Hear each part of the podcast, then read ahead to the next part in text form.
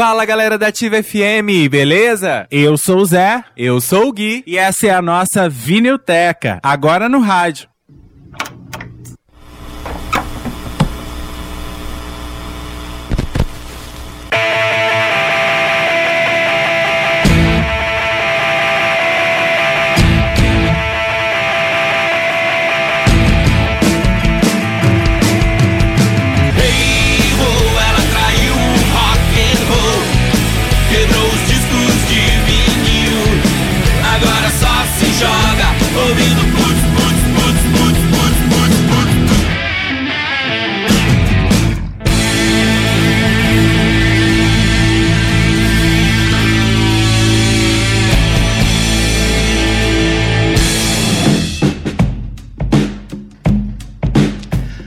Muito boa noite, ativo ouvinte. Está começando a Vinilteca no rádio, né? Aquele programa aqui da Ativa FM pra gente voltar à época do vinil, ouvir vinil juntinhos aqui, saber de todas as curiosidades, né? Falar da capa, o faixa-faixa, não é? E relembrar aí esses grandes artistas, né? Grandes discos aí que marcaram a música no mundo inteiro, né? Não só aqui no Brasil. Eu sou José Alno Júnior. E eu sou Gui Colpani, boa noite. A gente fica juntinho aí até as 10 da noite, né? Hoje a gente vai relembrar o disco Leandro e Leonardo, volume 4, lançado no ano de 1990.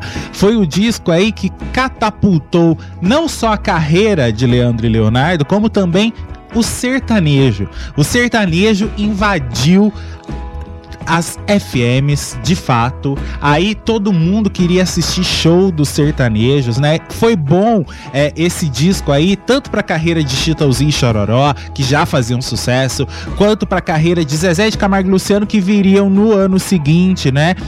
nessa época Zezé já compunha, né? Inclusive tem composições dele nesse disco aí do Leandro e Leonardo.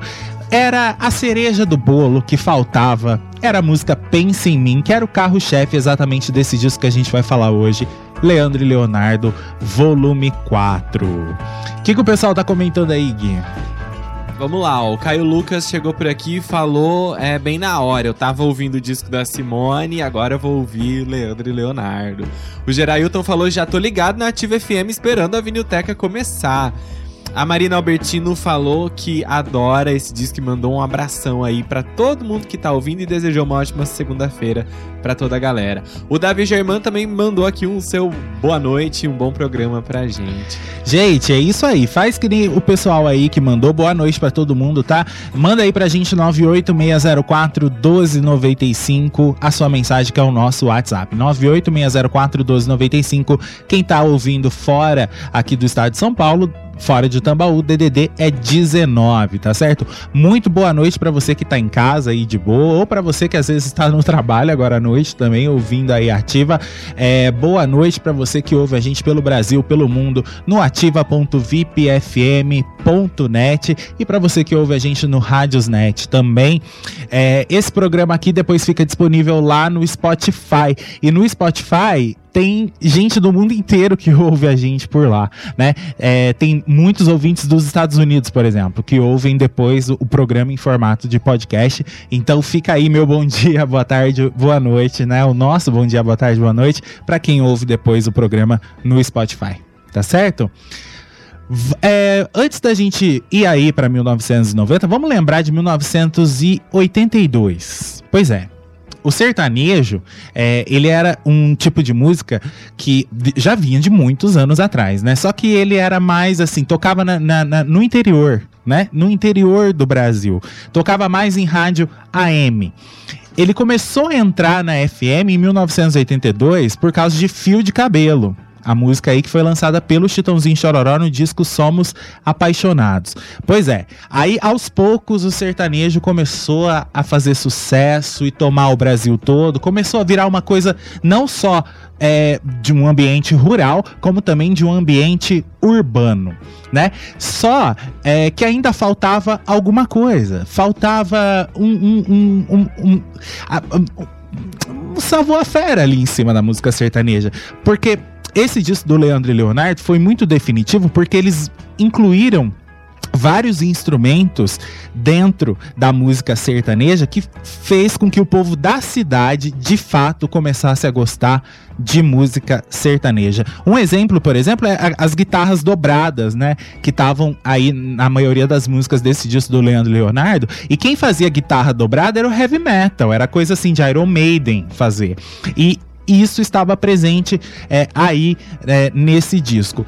E essa cara urbana da música sertaneja fez com que ganhasse aí o público urbano, o público que, morava na cidade, não a galera só que morava no campo ou morava no interior, né? Porque você sabe, aqui no Brasil para fazer sucesso tem que chegar em São Paulo, tem que chegar no Rio de Janeiro, não é? É para realmente explodir. E foi exatamente o que aconteceu com Leandro e Leonardo nesse período. Gui, vamos estabelecer primeiro o ano de 1990, que foi o ano que o disco foi lançado. O Davidson, nosso amigo lá de Ananindeua, sempre manda uma relação do que é que estava acontecendo em cada ano que a gente aborda aqui na Vinilteca. Exatamente. Vamos lá, ó. Foi o ano 1990 foi o ano da reunificação da Alemanha que antes da queda do Muro de Berlim era dividida em Alemanha Oriental e Alemanha Ocidental. Ano em que a seleção alemã ganhou a Copa da Itália. Ano das novelas Barriga de Aluguel, Mico Preto, Pantanal e Rainha da Sucata. E foi o ano do filme Ghost do Outro Lado da Vida, um grande sucesso nos cinemas. Super ano de 1990. O nosso presidente era Fernando Collor de Mello. Isso é muito importante, porque em algum momento aqui a gente vai voltar a falar do presidente e vai falar também de como que a música sertaneja é, fez parte de maneira boa ou ruim aí no meio dessa história política que o Brasil estava vivendo naquela época. Mas antes, Gui, vamos voltar um pouquinho na história, vamos falar quem, quem foram Leandro e Leonardo, né? Antes, bem antes do lançamento de qualquer disco. Vamos lá. Os irmãos Luiz José Costa, que nasceu em 15 de agosto de 1961, e o irmão Emival Eterno Costa, né, que nasceu em 25 de julho de 1963, eram filhos de Dona Carmen Divino Eterno da Silva e de seu Avelino Virgulino da Costa. Eles trabalhavam junto com o pai em uma plantação de tomates da família de tomates e gilós. E nessa plantação, é, foi lá que eles começaram a tomar ali o gosto pela música, porque era de lei, era obrigatório ter um repertório de Chitãozinho e Chororó acompanhando ele, eles ali na vida na roça, né? O seu Avelino, inclusive, tava sempre com a viola, o, o Luiz também tava sempre tocando a viola, então eles foram tomando esse gosto pela música nesse período. Vamos lembrar que Luiz é Leandro e Emival é Leonardo, né, Gui? Sim, isso aí. E o Luiz, que era o Leandro, gostava de música sertaneja? Sim, não, não, ele gostava de rock. Ele gostava de rock, é. menino. Ele gostava de Beatles, ele gostava de Roberto Carlos, não é? Tanto que ele foi participar aí de uma banda, né, que se chamava Os Dominantes. Eles faziam covers, covers de Roberto, cover de Beatles. Só que essa banda, eles até fizeram uma estreia super legal, ficaram bastante conhecidos ali em, em Vianópolis, né, no interior do estado. Mas um tempo depois o, o Luiz acabou deixando essa banda e foi se juntar com o irmão para eles formarem uma dupla. O Leonardo, nessa época, estava trabalhando em uma farmácia, né? E isso já era 1983, não, 1983. O Leonardo trabalhava numa farmácia como balconista, mas ele também já tinha acabado de ser demitido porque ele receitou um remédio errado para uma paciente que tinha micose, enfim. E aí os dois acabaram se juntando para formar a dupla sertaneja. Só que o nome é, Luiz e Emival não era um nome muito sonoro, um nome muito bonito, né? Que encaixava direitinho. E então eles precisavam de um novo nome. E aí eles ficaram sabendo de um dos funcionários da farmácia que tinha tido filhos gêmeos batizados de Leandro e Leonardo. Foi então que eles decidiram que esse nome aí seria o nome é, artístico da dupla. Pois é. O Leonardo tinha perdido aí o emprego, né? Ele já gostava mais de música sertaneja e os dois ali tinham que formar uma dupla que tocasse sertanejo, né? É, afinal, eles estavam lá em, no, Goiânia, não é? Tá, Goian, Goianápolis. Capital Goi... do sertanejo. Pois é, onde eles nasceram e tudo. E, então, é, tinha que ser sertanejo, né? Então, o Leandro meio que deixou o gosto pelo rock um pouco de lado ali. Ele curtiu o rock nas horas vagas, mas ele era a segunda voz do irmão Leonardo, que agora já era Leonardo, que fazia aí a primeira voz, né? Eles ganharam um programa de calouros da TV local. eles ganharam, eles participaram de um concurso, ganharam uma grana e foram para São Paulo para gravar o primeiro disco. O primeiro disco flopou, flopou de uma maneira assim impressionante. Vendeu 500 cópias. Eles vendiam esses discos nos shows que eles faziam em boate, né? Lá na região ainda. Eles não, não tinham vindo ainda é, para São Paulo, né? Para esses grandes centros. Eles ficavam lá na região deles mesmo. Essas apresentações não rendiam muito dinheiro e o que eles ganhavam ali era um pouquinho vendendo esses discos. O primeiro programa, eles apare apareceram na TV, o primeiro programa que eles apareceram na TV chamou Beira da Mata, que era exibido pela TV Tocantins de Anápolis, Goiás. A apresentação não foi um sucesso porque os dois estavam muito nervosos, muito nervosos. Mas aí eles foram convidados várias vezes para participar desse programa, porque eles eram carismáticos e tudo mais, né? E esses programas aí eram feitos de duplas pequenas mesmo, não tinham como os caras, os produtores do programa chamarem grandes é, duplas, né, para fazer sucesso, para cantar lá. Então eles é, chamavam essas duplas pequenas lá, que eram duplas mais regionais, né? Pois é. O disco aí era vendido nos bares, então eles chegaram às 500 cópias. Pouco, hein? Pouquinho, né?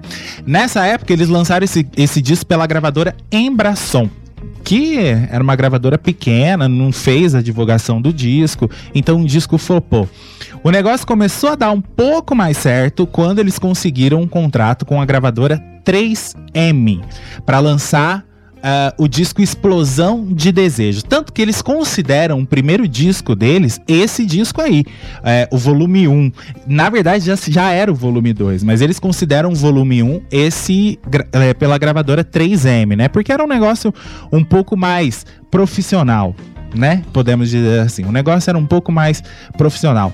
Eles começaram a ficar conhecidos lá no estado de Goiás, né? No meio sertanejo e tudo mais. E olha só, é, eles conseguiram viajar para São Paulo com a ajuda de um joalheiro lá de Goiânia que eu acho que eles, o, o, Leonardo é agradecido até hoje, né? Esse joalheiro aí é, de Goiânia é, ajudava eles a irem para São Paulo para tentar um contrato com alguma gravadora. Foi aí que eles conseguiram, então, a 3M, lançaram esse primeiro disco que chamava Explosão de Desejos. Esse disco já fez um pouco mais de sucesso. Vendeu ali é, 38 mil cópias. Já era bom, né? Sim. né? Não, não era né, nenhum disco de ouro, nem nada disso, mas eles conseguiram aí é, vender um pouco mais, né, desse disco. Vamos lembrar que conforme os anos iam passando, o sertanejo ia ganhando cada vez mais aceitação por duplas que já faziam um certo sucesso, como por exemplo o Chitãozinho e Chororó.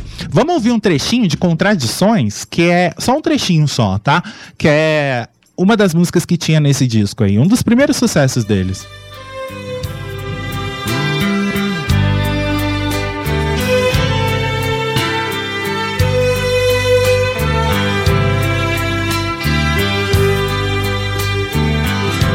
Eu levo na briga, você vem na raça, a gente termina sempre sem graça. Eu digo que quero, você não aceita. Me diz que deseja, depois que enjeita. Se é do seu modo, não acho direito. Você se defende, só quer do seu jeito. A gente se abraça, se morde, se queixa. Depois que se afasta, chorando, se beija. E descobre o quanto ainda se ama. São contradições, meu amor. Tá aí, ó. Essa música é de 1986. Os caras começaram a fazer um pouco de sucesso ali. Mas vamos lá, vamos falar do volume 2. Sim, porque aí chegou o ano de 1987 e o momento de gravar o segundo disco. É, o Zezé de Camargo, ele ainda, ele tava, chegou lá na casa do do Leandro, né, do Leonardo, e mostrou uma música para eles. Uma música que ele tinha composto pro Amado Batista gravar. Era uma música muito bonita, eles tinham achado maravilhosa. Ele começou a cantar a música para eles e aí os dois foram anotando a letra. Quando é, o o Leonardo foi pro estúdio com o Leandro, ele falou que ia gravar aquela música. O Zezé ficou, assim, muito preocupado, né? Porque ele tinha composto a música pensando na voz do Amado Batista e achava que não combinava com a voz da dupla sertaneja, né? Que já era um pouco mais aguda, enfim, uma voz mais estridente aí do que o que ele tinha pensado exatamente para a composição da música. Mas é, ele estava errado, né? Porque a música se tornou um sucesso na voz do 2, acabou sendo a música que puxou o sucesso total do disco. Ele, depois que essa canção foi lançada, eles começaram a fazer mais de 120 shows por anos, né? Leandro e Leonardo é, já eram consagrados aí como as novas estrelas em ascendência da música sertaneja. Pois é, fazia um certo sucesso ainda. Vamos lembrar que o Gui falou de Zezé de Camargo, Zezé de Camargo ainda não era o cara que a gente conhece, não. Ele era aquela fase que ele ainda era um, só um compositor. Ele não tinha lançado nenhum disco ainda com o irmão. É, ele ganhava vida aí. É, até no filme, né, Dois Filhos de Francisco, tem essa coisa assim dele ir lá uh, na loja de disco e ver, a, a, ouvir a música dele tocando, né, com Leandro e Leonardo e outros cantores e ficar poxa, né? Por que, que faz sucesso na voz deles e eu não consigo me dar bem na vida? Ainda não tinha chegado a hora de Zezé de Camargo, mas ele já estava ganhando uma grana e compondo essas músicas. E ele sempre foi um bom compositor, um ótimo compositor, né? Inclusive, vamos ouvir um trechinho de Solidão, que é essa música aí.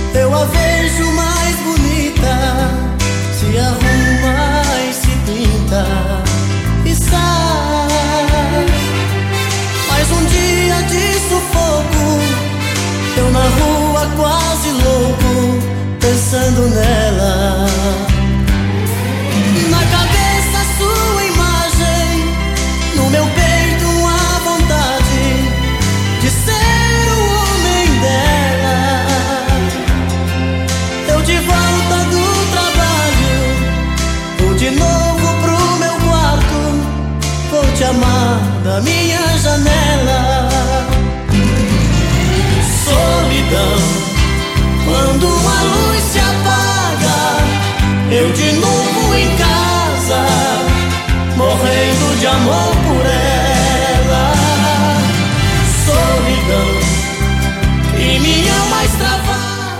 Tá aí, só um trechinho de solidão. A gente vai ouvir as músicas inteiras, tá? Do, do quarto disco. É que a gente tá dando uma relembrada aí para situar vocês até a gente chegar quando eles realmente fizeram sucesso. Vamos lá. Eles lançaram então o novo disco, volume 3, é, ainda pela gravadora 3M, não é? é eles estavam confiantes, né? É, só que eles começaram a passar por uma situação meio estranha.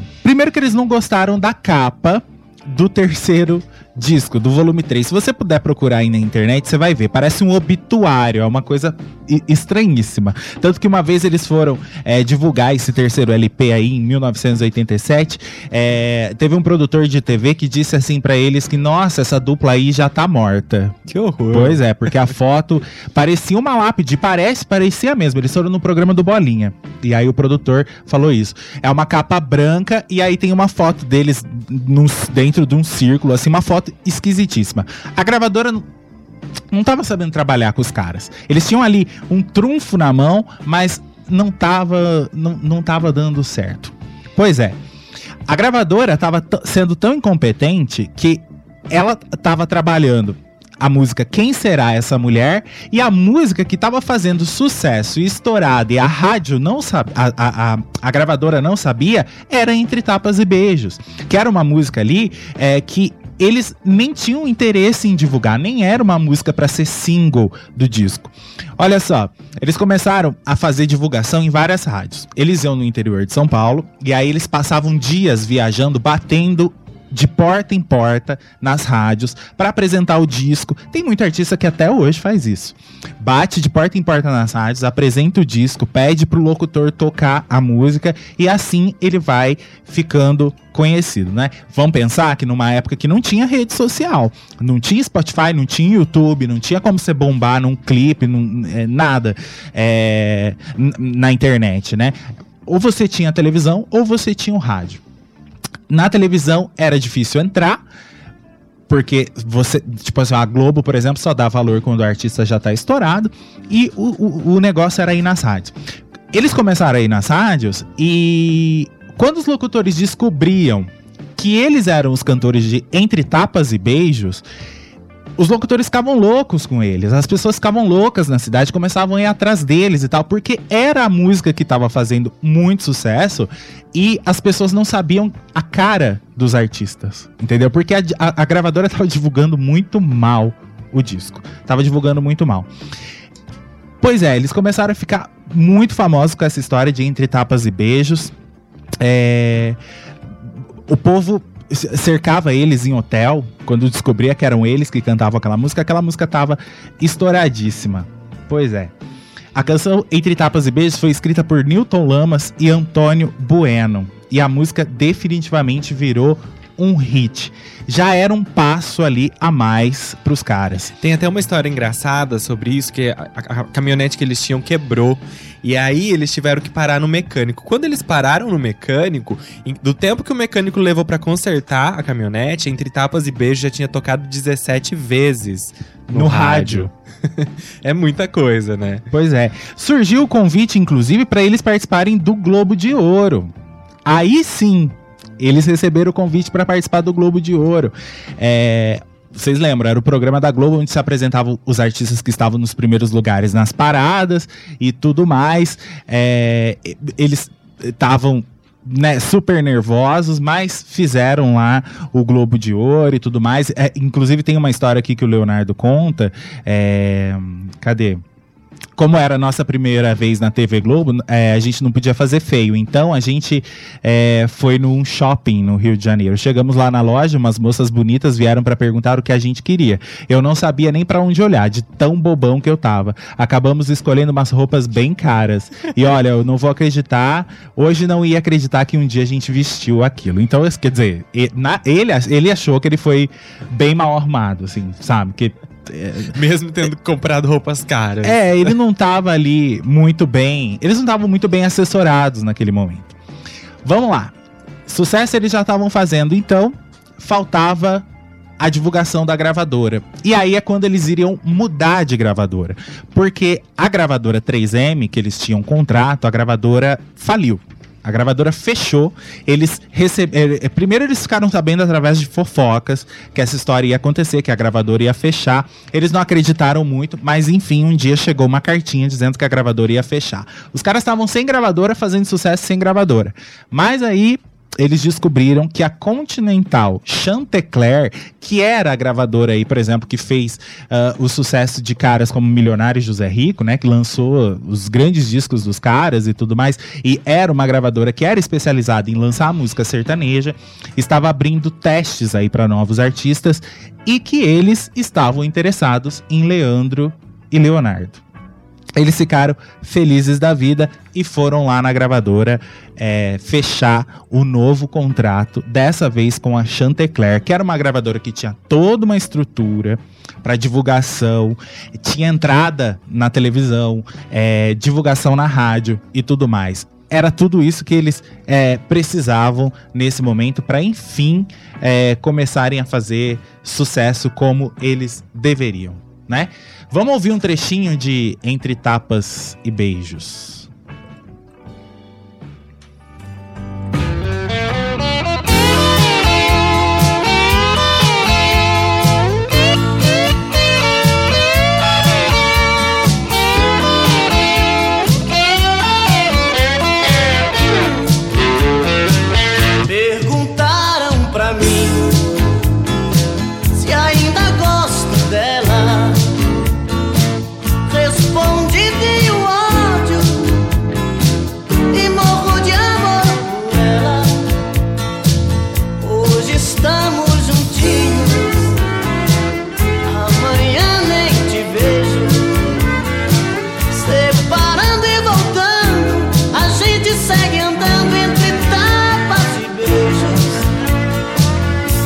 so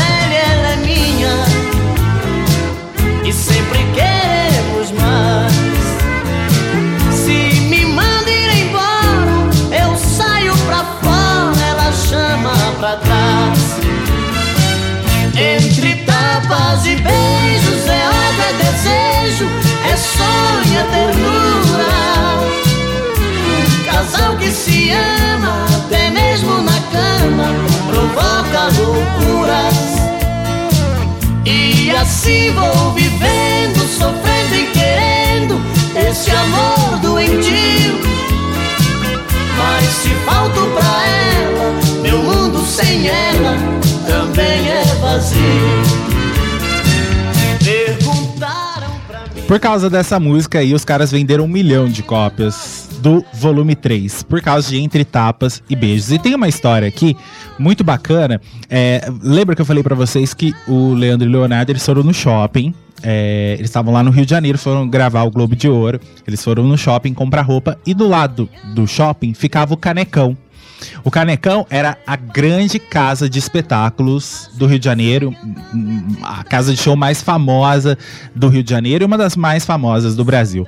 Lá só tocava gente do quilate aí de Maria Bethânia e Caetano, né? Só gente fodona da música brasileira.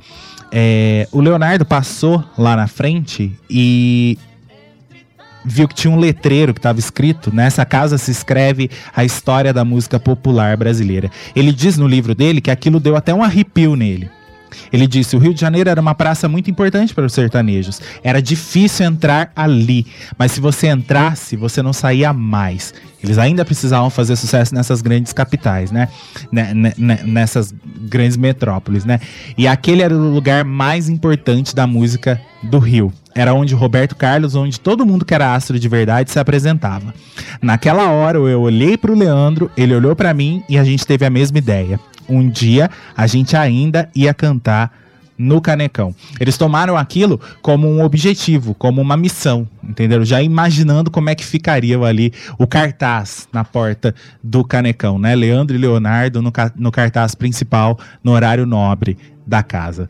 E os caras iam conseguir fazer isso. Logo, um pouco tempo depois, só com esse novo disco, volume 4. A gente vai pro intervalinho, na volta, a gente lê uns comentários de vocês e aí a gente começa aí a ouvir o volume 4 e falar mais desse disco aqui.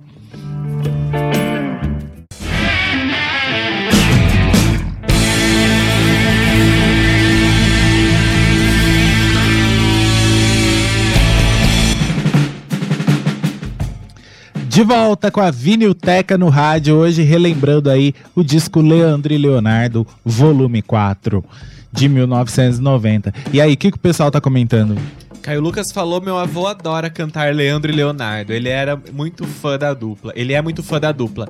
É, e ele tá aqui escutando vocês. Um abração pra você, viu, Caio? Pro seu vovô aí também que tá curtindo aqui a Vinilteca.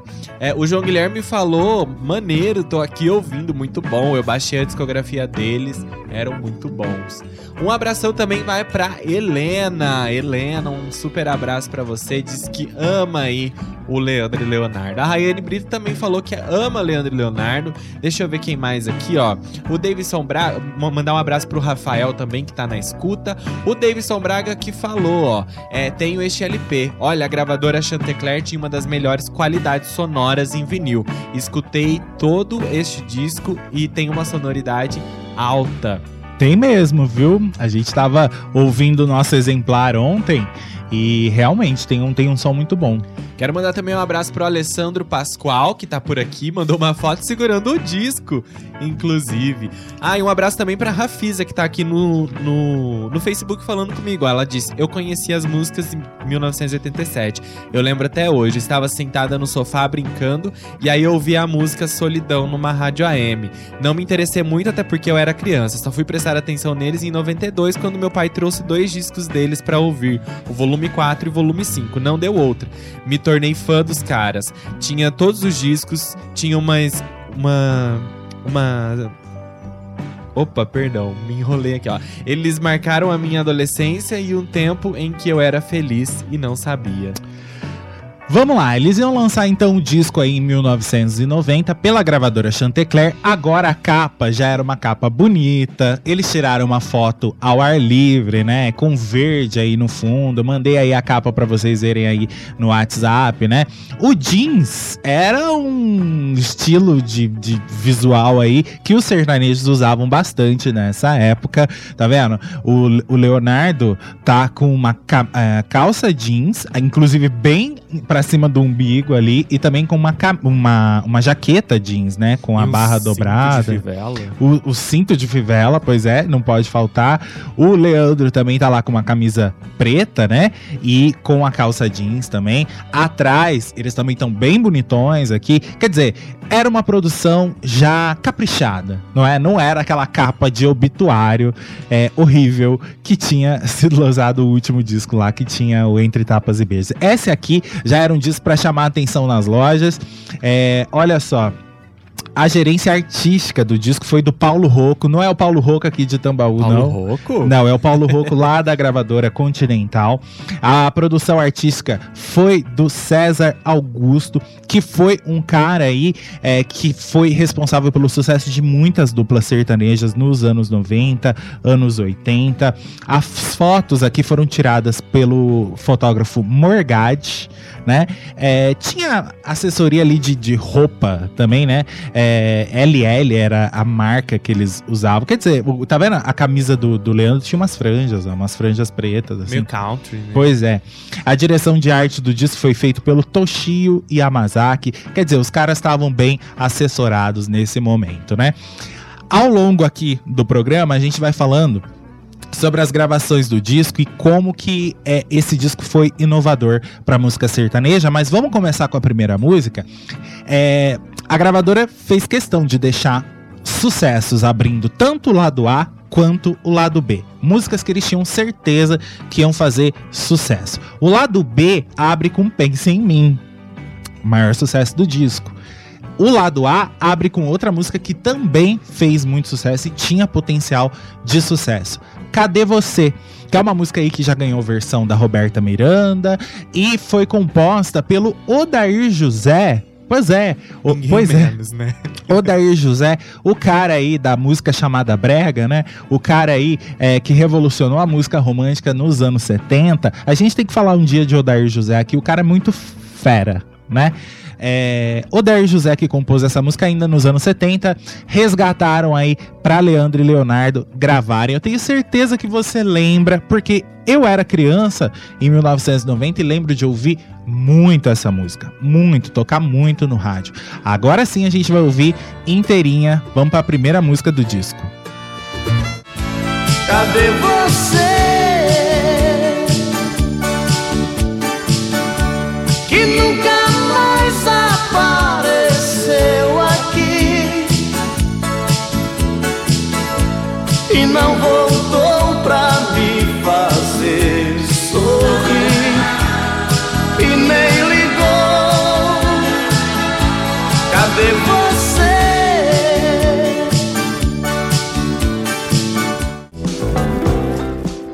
Eita, que saudade, né? Boa demais essa música. O que, que o pessoal tá comentando? Vamos lá, o Caio Lucas falou. É, eu me lembro dos vizinhos é, tocando e cantando essa música no karaokê. Ele cantava bem alto, cadê você? É, é clássico cantar essa música no karaokê, né? Quero mandar um, um abraço pro Marcos Ian, que tá por aqui. A Dona Isaura Talamone, que falou que está adorando muito o programa hoje. Um Dona Isaura, aniversário dela hoje. Ah, é, um abraço pra você, Dona Isaura. Que Deus ilumine muito a senhora, viu? Super beijo. Parabéns, viu, Dona Isaura? Ó, quero mandar também um abraço pra Bai e pra Gi, que estão lá curtindo aqui a Vinilteca hoje, Vinilteca Sertaneja. Um abração pra vocês. Deixa eu ver aqui, ó. O Flávio Barbosa falou outra história com Leandro e Leonardo. Me lembro até hoje da estreia do clipe Paz na Cama em 91 no Fantástico. Essa versão de Cadê Você era digna de ser apresentada num programa chamado é, Musicamp, é isso? É, que apresentava duplas sertanejas é, em gala no SBT. É, Mas em 1990 esse programa não estava mais no ar. Com certeza, se tivesse, eles estariam lá, né? Vamos lá. Vamos pensar o seguinte, vamos analisar aí o sertanejo dessa época e o sertanejo de hoje em dia. É, é clara aí, é, é muito evidente assim, o quanto que o personagem da música sertaneja ele tá diferente hoje em dia.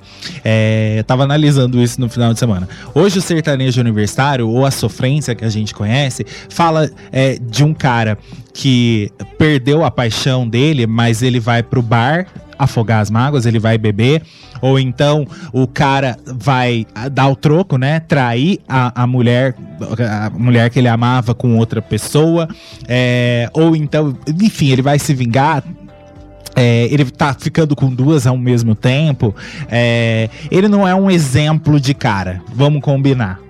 Nessa época, vocês vão ver que todo esse disco, o personagem sertanejo dessas canções, é um personagem que tá o tempo todo sofrendo por amor, mas ele sofre calado na dele, implorando pra amada voltar.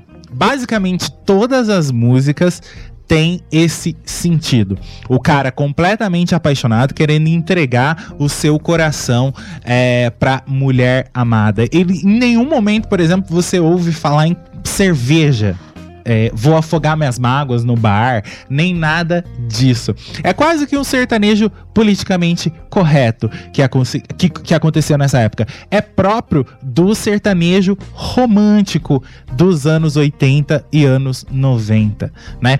Onde o homem não tinha vergonha de se mostrar apaixonado, o homem não tinha vergonha de mostrar é, que também sofria por amor, que, é, enfim, que também tinha sentimentos e que também sentia saudade e tudo mais. Olha como o jogo virou. Hoje em dia, é, é quase que um personagem meio cafajeste, assim, dentro do sertanejo, né? Nessa época, não. O homem era extremamente romântico, sem medo de parecer brega, sem medo de parecer piegas, e era exatamente essas músicas aí que as pessoas eram completamente apaixonadas. Vamos ouvir a próxima? É uma composição de Antônio Marcos e de Carlo. Talvez você se lembre. Olha só o romantismo dessa música. Ah, coração, por favor, não vá parar sem ter razão.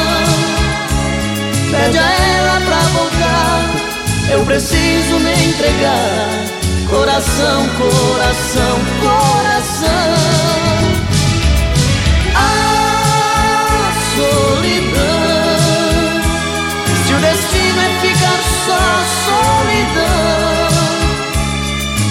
Jeito na saudade, faz um sonho de verdade e me deixa um pouco mais nessa ilusão. Eita, que isso aí é muito bonito, né? É bonito pra caramba. Olha só, Leandro e Leonardo estavam nas mãos de César Augusto. César Augusto se tornou poderoso chefão da música sertaneja da década de 90. Ele produziu, compôs e lançou quase todas as duplas, incluindo Zezé de Camargo e Luciano, além de Bruno e Marrone também. O cara é, ganhou muito dinheiro e apostou todas as fichas dele na música sertaneja. Era César Augusto que estava por trás desse disco aí de Leandro e Leonardo. Ele tinha um, uma, é, um engenheiro de som do estúdio onde Leandro e Leonardo iam gravar, que chamava Orlando Ribeiro. Ele, ele tratava o Orlando como neguinho, chamava ele de neguinho. Neguinho, nós vamos trabalhar juntos em breve. Estamos arrumando uma produção. Olha só, foi o que disse aí o César Augusto pro Orlando. É, ele foi recebido pelo César Augusto na sede da RCA em São Paulo. César Augusto era o compositor aí que se tornou produtor de Leandro e Leonardo o produtor dos discos de Leandro Leonardo a partir desse disco aí. Eles tinham uma aposta, uma aposta é, que poderia dar muito certo e que poderia dar muito errado. O César Augusto chegou para o Paulo Rocco, que era o diretor artístico da gravadora Continental Chantecler, e disse assim: Olha, a gente vai fazer um som mais pesado no disco desses caras aqui, do Leandro e Leonardo. Algo que não foi feito ainda no sertanejo. É, o Paulo Rocco achou. É, tá. Eu assino embaixo qualquer coisa que você fizer, confio em você. Pois é, César Augusto e o Orlando Ribeiro aí começaram a trabalhar. É, primeiro era a mudança de instrumentos, né? É, Milionário e José Rico já eram conhecidos por terem incluído a bateria na música sertaneja, mas ainda faltava, era uma coisa meio tímida, ainda faltava botar ela para valer para tocar ali. E além disso, tinha sintetizador, que era um som que vinha ali muito forte do pop dos anos é, 80. Eurodance, né? Pois é, do começo dos Eurodance do começo dos anos 90 ali, é, o, o, o synth pop, né, é, tava presente nesse disco também. Guitarra, guitarra dobrada, como a gente falou. É, o instrumento utilizado para gravação não era acústico, era eletrônico como era feito na música pop da década de 80 começo da década de 90. Tinha muita baqueta tocando, bateria e tudo mais, bateria eletrônica, é... enfim, era um tipo de instrumento ali que se tinha aparecido antes é, em alguma música sertaneja, era muito tímida. Dessa vez estava escancarado. E isso deu muito certo, porque tirou aquela cara rural dos discos de Leandro Leonardo. Se você ouvir o primeiro, o segundo, o terceiro, você nota muito a diferença da instrumentação.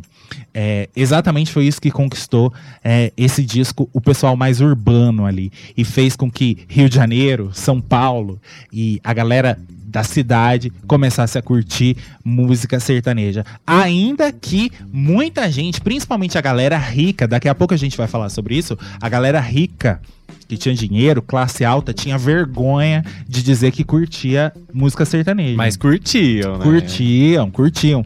Mas tinham vergonha de dizer, porque teoricamente a música sertaneja era algo popular, sabe? Era uma coisa menor ali. Que é... vinha do campo, né? Que pois tocava é. para pessoas é, mais pobres, numa classe mais baixa. Né? Mas acabou que ao longo do tempo todo mundo aí acabou se rendendo né?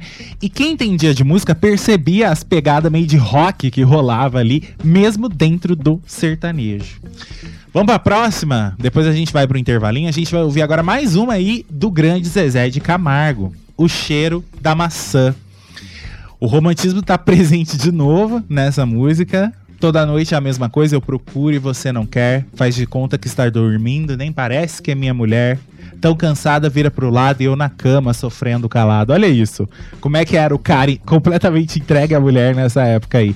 A mulher não queria nada com ele e ele ficava na cama. olhando pro teto é, e sofrendo calado com a indiferença dela. Quatro da manhã, sinto o cheiro da maçã e o perfume do seu corpo. Vejo tudo se perdendo. Pois é, não se fazem mais caras como esses caras aí dos anos 90, não é? Nem sertanejos como dos anos 90. Vamos ouvir então o cheiro da maçã.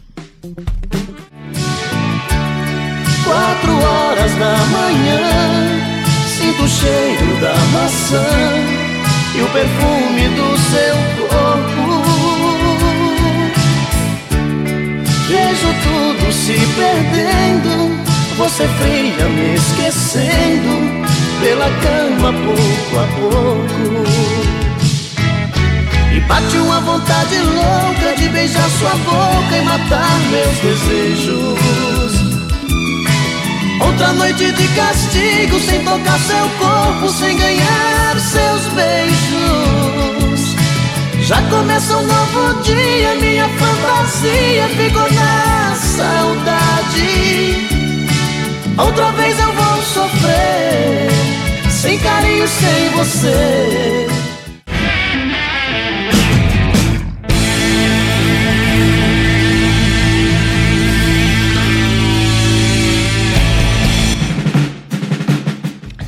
De volta com a Vinilteca no rádio, hoje relembrando o disco Leandro e Leonardo, volume 4, lançado em 1990. O disco aí dos caras que vendeu 4 milhões de cópias.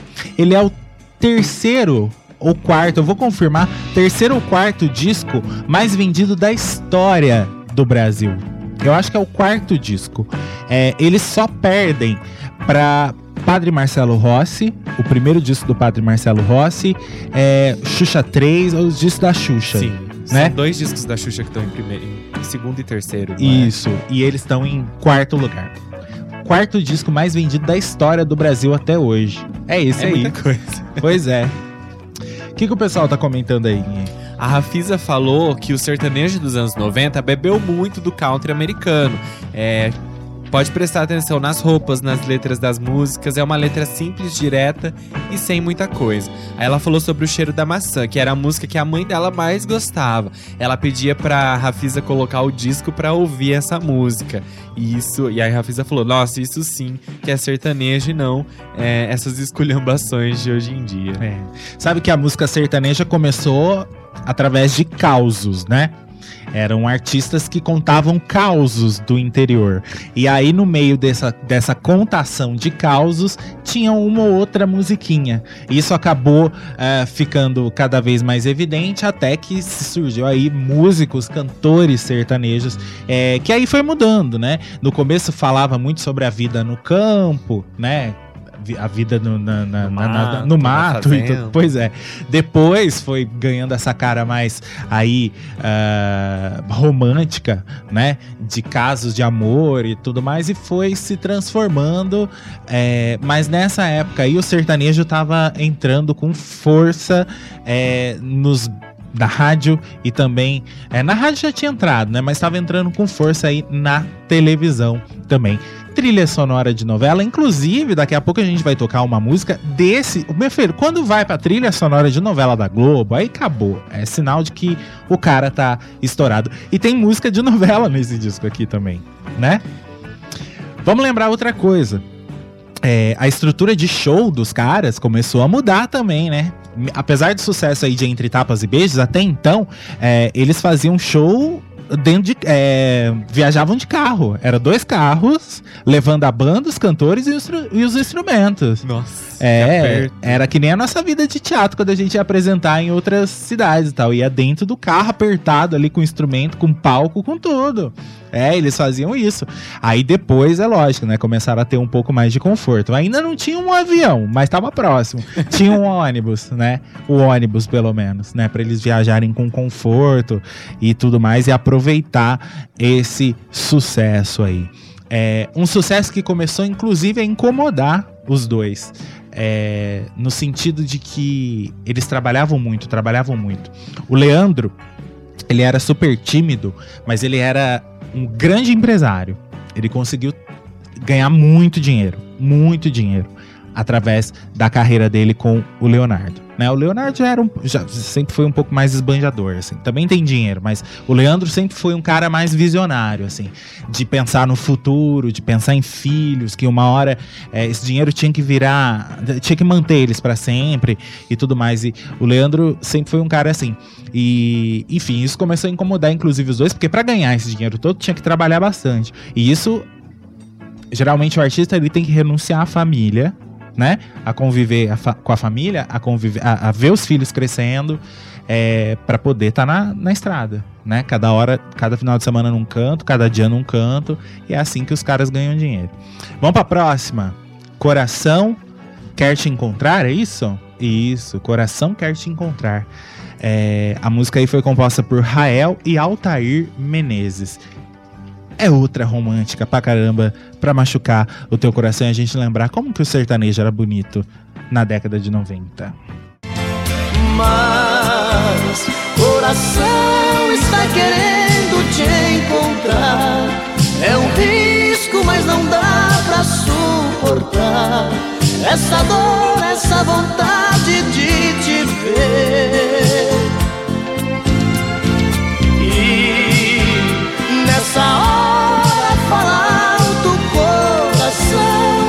No risco de assumir essa paixão, deixo claro que vou preferir você.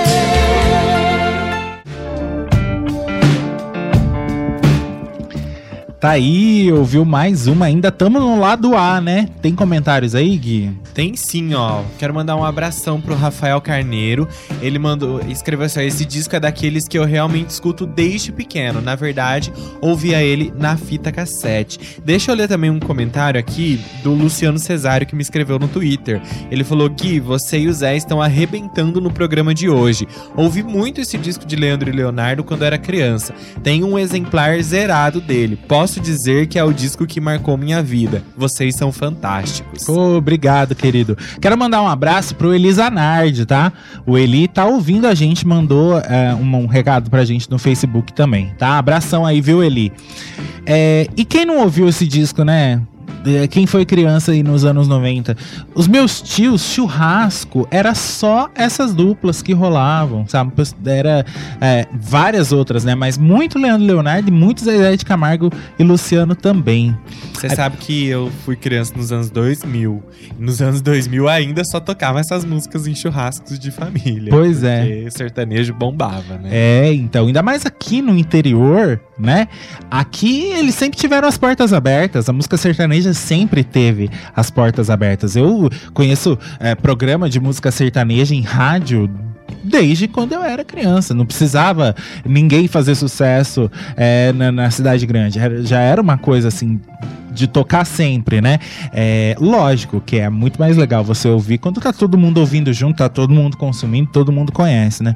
E Leandro e Leonardo, é, eles abriram aí o campo exatamente para Zezé de Camargo e Luciano surgirem no, um ano depois né? Com aquele sucesso estrondoso de É o Amor e o primeiro disco deles e tal. É... Porque eles consolidaram, eles abriram realmente o campo, né? Já vinha, já, já vinha sendo aberto ali por Chitãozinho e Chororó. Mas eu acho que Leandro e Leonardo, com essa coisa aí de de que nem a gente já falou, de tornar algo rural, tirar essa imagem rural e, e, e transformar eles artistas mais urbanos que cantavam música sertaneja, fez toda diferença. Vamos para a próxima, que a gente ainda tá no lado A, a gente vai ouvir mais uma vez sozinho. Essa é de uma dor de cotovelo assim impressionante. José Fernandes foi o compositor. Vocês percebem que também não era um disco de artista, né? Era um disco de gravadora. Né? Até agora a gente não viu nenhuma composição dos dois e os dois compunham também. O Leandro, o Leandro compunha o primeiro disco mesmo deles que eles fizeram lá, uh, que vendeu 500 cópias, tinha muito tinha composição do Leandro, Sim. né? Mas até agora não apareceu nenhuma composição aí dos dois. É um produto fabricado. Geralmente é isso que acontece. A gravadora é nem... pôs alguém ali pra ir atrás de potência, sucessos em potencial para eles gravarem. Exatamente, é como faz a boy band, é, é, a gravadora quando vai lidar com a boy band, né, com aquela banda de meninos e meninas. É, você prepara o material e dá para eles gravar e trabalha a imagem do cara, trabalha a imagem da, dos, dos caras, a imagem das meninas, né? É basicamente isso que acontecia por enquanto, né? Na carreira de Leandro e Leonardo. Eles estavam sendo moldados para o sucesso, né? Eles ainda não tinham muita autonomia. Hoje, por exemplo, o Leonardo tem autonomia para fazer o que ele quiser. Porque ele já é o Leonardo, né? Nessa época eles ainda eram iniciantes. Vamos lá então, mais uma vez sozinho. Ó, que dorzinha de cotovelo essa. Não, não acredito mais no amor.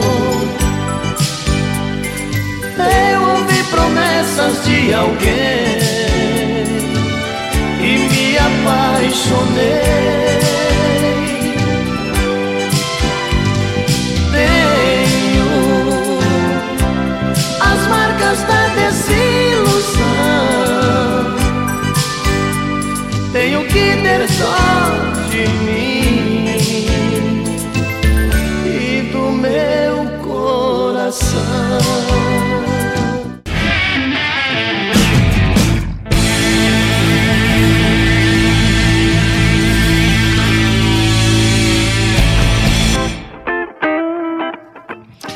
Seguindo aqui com a Vinilteca no rádio, agora são 9 e 26 Gente, 9 e 26 já. Já. Eu falei que a gente ia até as 10. Aham.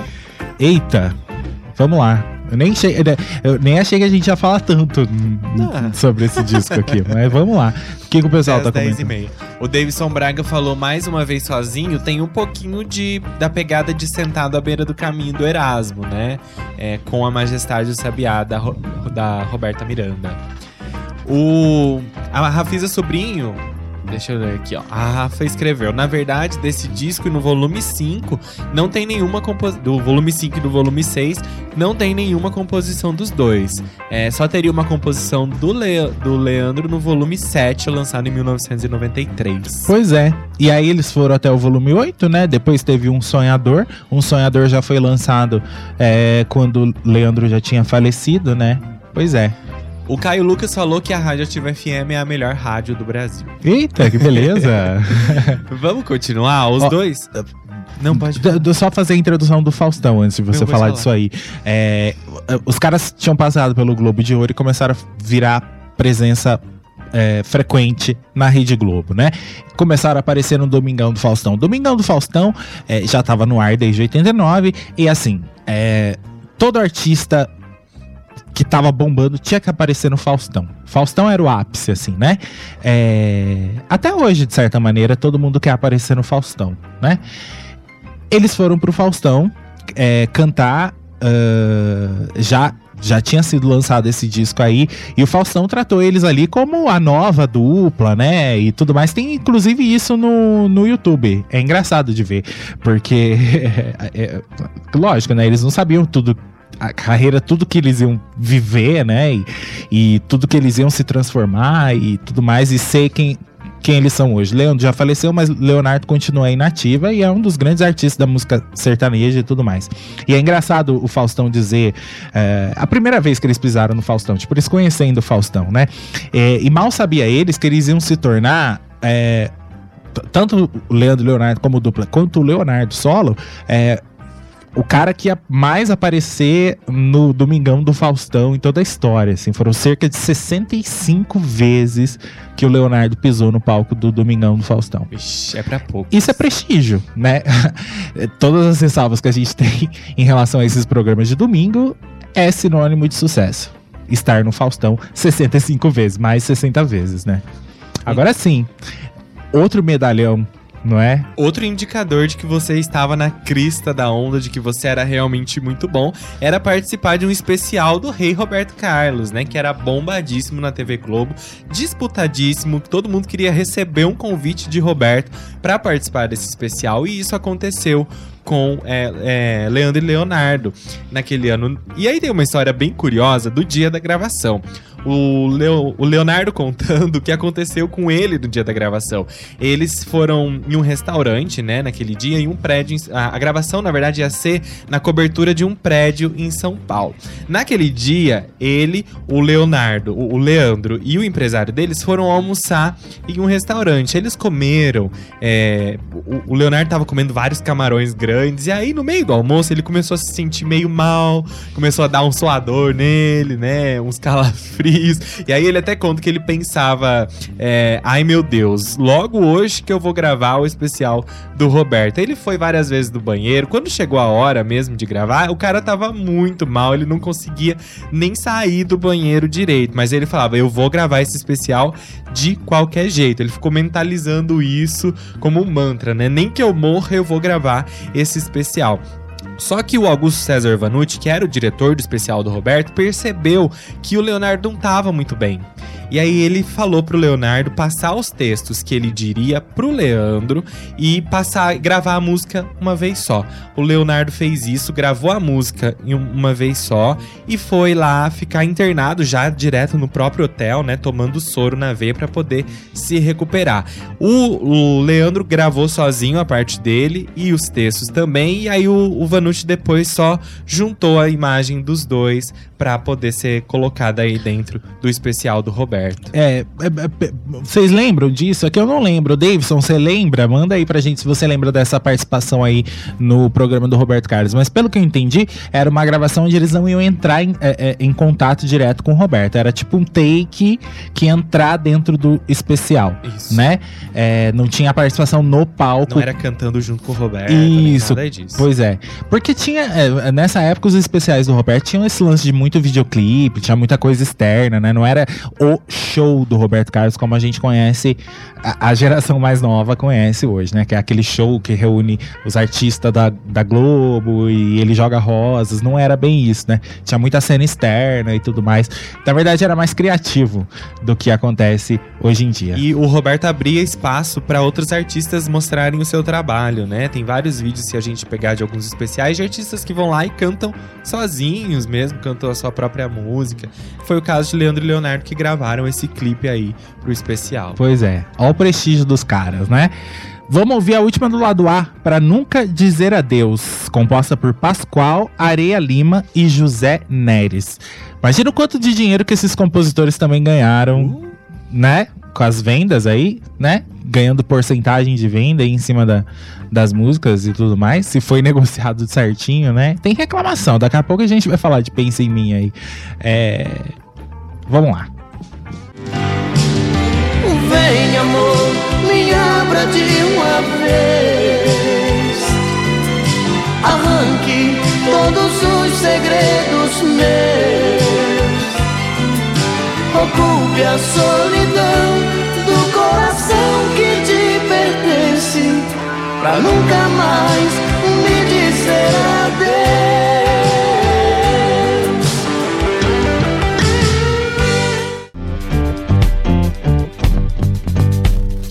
Eita, bonita a música aí pra encerrar o lado A, não é? Ó, oh, o Davidson Braga escreveu aqui, ó, especial do Roberto 1990 com a participação de Leonardo. É, eu não me lembro. É, eu só lembro do José Augusto cantando Fera Ferida junto com o Roberto. E o José ainda errou a letra da música e improvisou o erro cantando em alemão. O Flávio Barbosa falou: Eu me lembro de ter ouvido para nunca dizer adeus no rádio também. A Rose Bordin tá por aqui falou: Boa noite, meus queridos amigos. Estou curtindo muito o programa. Essas músicas são lindas, faz a gente voltar ao passado. Um abraço para você, Rose. É isso. Vamos lá? Vamos agora sim contar a história de Pensa em Mim. O grande sucesso desse disco, pois né? É. Um dos grandes sucessos aí da carreira da dupla Leandro e Leonardo. E olha só que história interessante, né, Gui? A música começou a ser composta em 1985, no Morro da Nova Sintra, lá em Santos. Numa noite de novembro daquele ano, dois integrantes de uma banda chamada Nova Dimensão, uma banda de bailes lá da cidade, estavam se preparando para um ensaio é, no que eles chamavam de estúdio, né? Só que na verdade era um quartinho onde no fundo da casa dos pais de um de, de uns deles. Eles estavam lá o baterista Douglas Maia, o guitarrista e filho dos donos da casa José Ribeiro. É, o som que eles estavam fazendo naquele momento acabou sendo interrompido de maneira assim bem repentina quando uma amiga da dupla que morava nas redondezas chegou lá é, chorando, se lamentando, né, da situação do noivado dela. Tava rolando uma crise entre ela e o noivo e parecia que eles tinham terminado. Aí os caras já começaram a zoar a cara da menina, né? Porque eles eram amigos. O Maio falou para ela: em vez de você ficar chorando por ele, por que você não chora por mim? O, o Zé Ribeiro começou aí a botar uns acordes de violão enquanto pedia pro amigo transformar aquelas frases em melodias. A música nasceu em cinco minutos e foi ali é, projetada, né? Inicialmente, vocês não vão acreditar. Pra ser o quê, Zé? Um reggae. Um reggae, isso mesmo. Algo muito parecido com aquilo que uma banda de Santos fazia ali, né? Que acabou depois virando o sertanejo. Tem um negócio sobre o rascunho aqui que é legal, né? Que eles mudaram. Sim, a, a, música tinha uma estrofe que falava: Vamos pegar o primeiro trem com destino à felicidade. Só que aí o Zé falou: Meu, trem não, trem é muito esquisito, a gente não é mineiro, né? Porque eles estavam em Santos, não, não tinha trem e tal. Aí nisso passou um avião por lá e o Zé falou: É isso, vamos pegar um avião. E o nome da música era Com Destino à Felicidade. Pois é. Era esse o nome da música.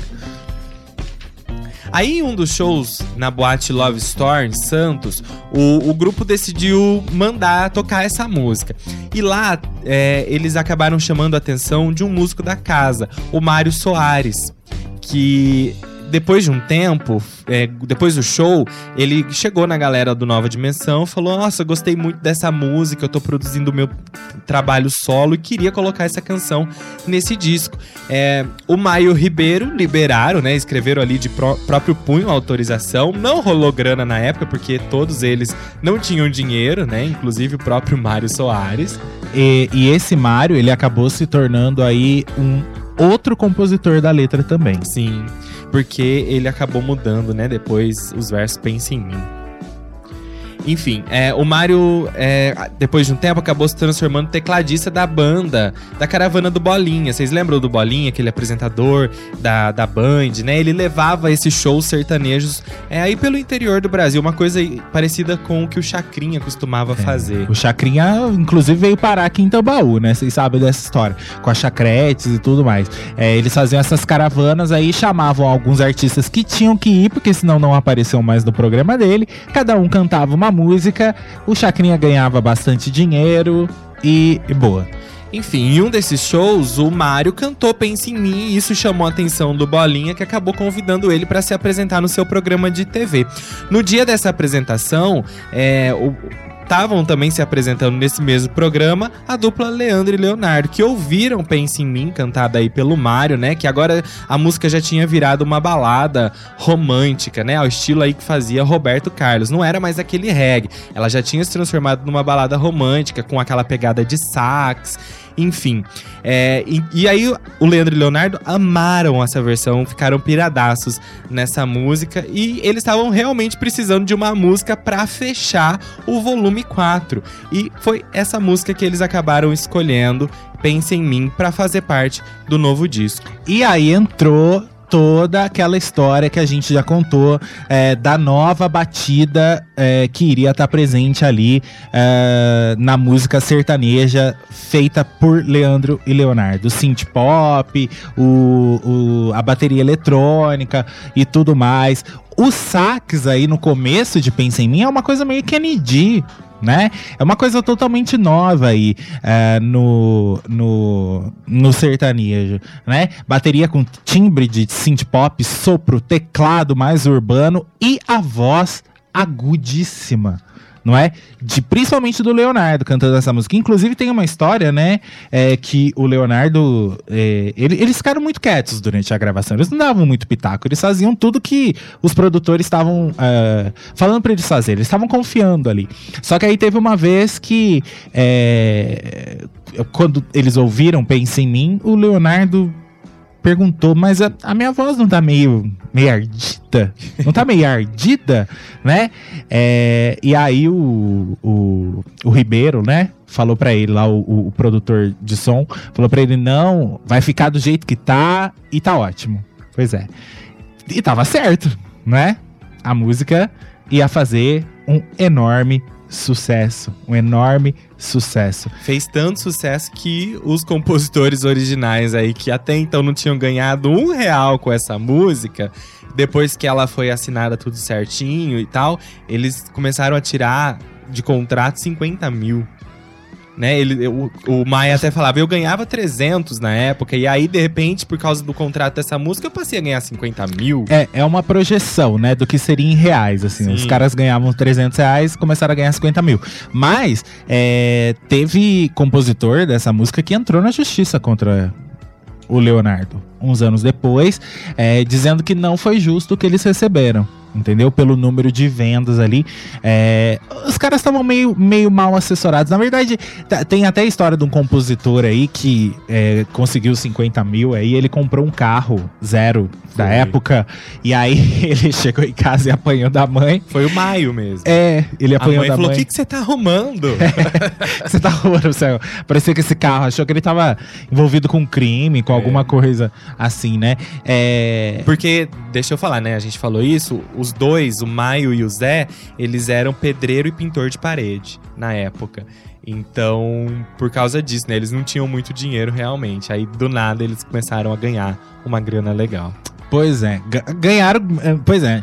Depois foram dizer que não, que não tinham ganhado a grana que eles mereciam ganhar. Afinal, essa música fez muito sucesso e faz sucesso até hoje e muita gente regravou essa música também, né? Inclusive até Marília Pera chegou a cantar essa música. Sabia disso? Marília Pera? Marília Pera. Marília Pera gravou disso? Gravou, gravou disso. Não sei se saiu em disco, mas ela chegou a cantar essa música. Vamos ouvir então esse classicão pra cantar aos plenos pulmões? Pense em mim. Em vez de você ficar pensando nele, em vez de você viver chorando por ele, pensa em mim, chore por mim, liga pra mim, não, não liga pra ele, pensa em mim, chore por mim, liga pra mim, não, não liga pra ele, pra ele, não chore por ele. Se lembre que eu há muito tempo te amo, te amo, te amo. Quero fazer você feliz.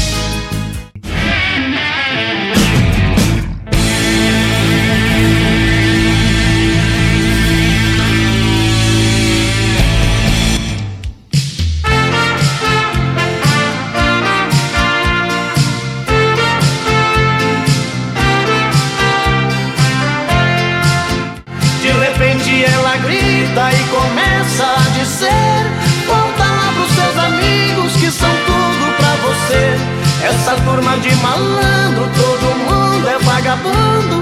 Os seus parentes não prestam, ela acaba com meu mundo. Já não sei o que fazer, vai aqui o meu protesto. É só fazendo o amor que ela diz que ainda presto. Tá aí, você ouviu a segunda do lado B, Só Fazendo Amor, que é a composição de Newton Lemos, Sebastião Gouveia Borges e Edilson Lima. O máximo que você vai encontrar de um pouco de saliência nesse disco de Leandro e Leonardo. Ó, deixa eu ler aqui o que o Flávio Barbosa falou. É, ele falou que a música aí, né, falando sobre Pensa em Mim, que foi composta lá em Santos e tudo mais, que é onde ele mora. Aí ele falou, ela fez tanto. Eu falei, né? Fez muito sucesso e tal. Aí ele falou, tanto sucesso que o Douglas Maio se candidatou a vereador com o nome Douglas Maio Pensa em Mim, em Santos. Mas não logrou êxito.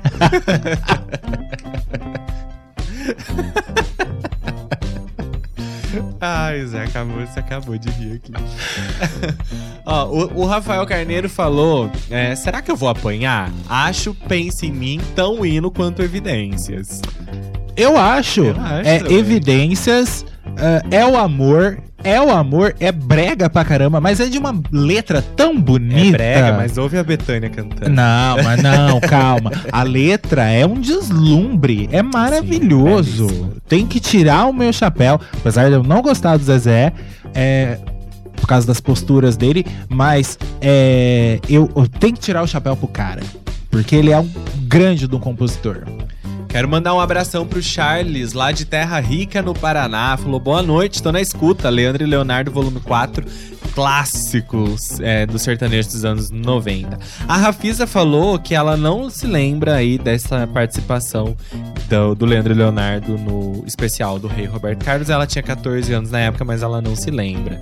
Pois é, eu já cheguei a ver trechos. Tem no YouTube, viu? É, é- é- é eles cantando Talismã. Ah, ela falou aqui, ó, eu lembro, é, eu vi no YouTube é, uma participação deles, mas que ela não se lembra disso. Uhum.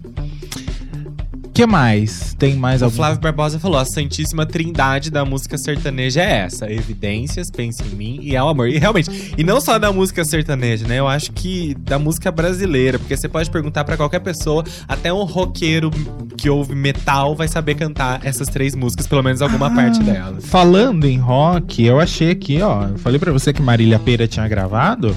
ah, ela foi regravada. Primeiro, ela recebeu uma versão de uma banda de rock chamada Patrulha 66.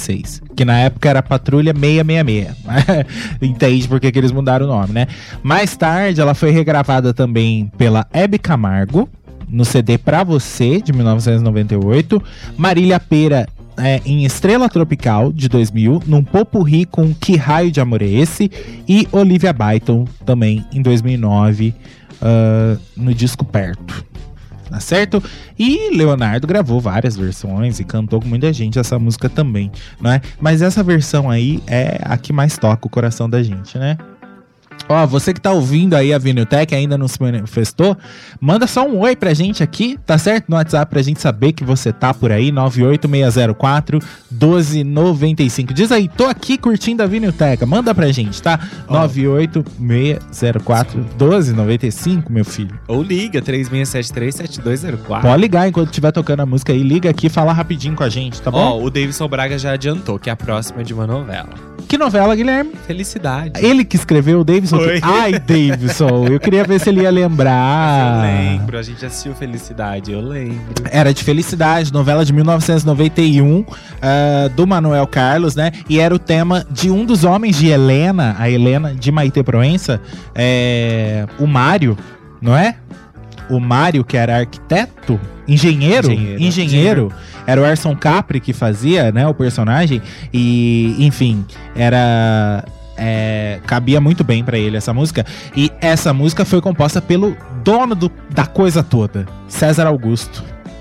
É muito bonita. É outra que, muito, é, que chama muita atenção e é muito bonita nesse disco aí. Vamos ouvir.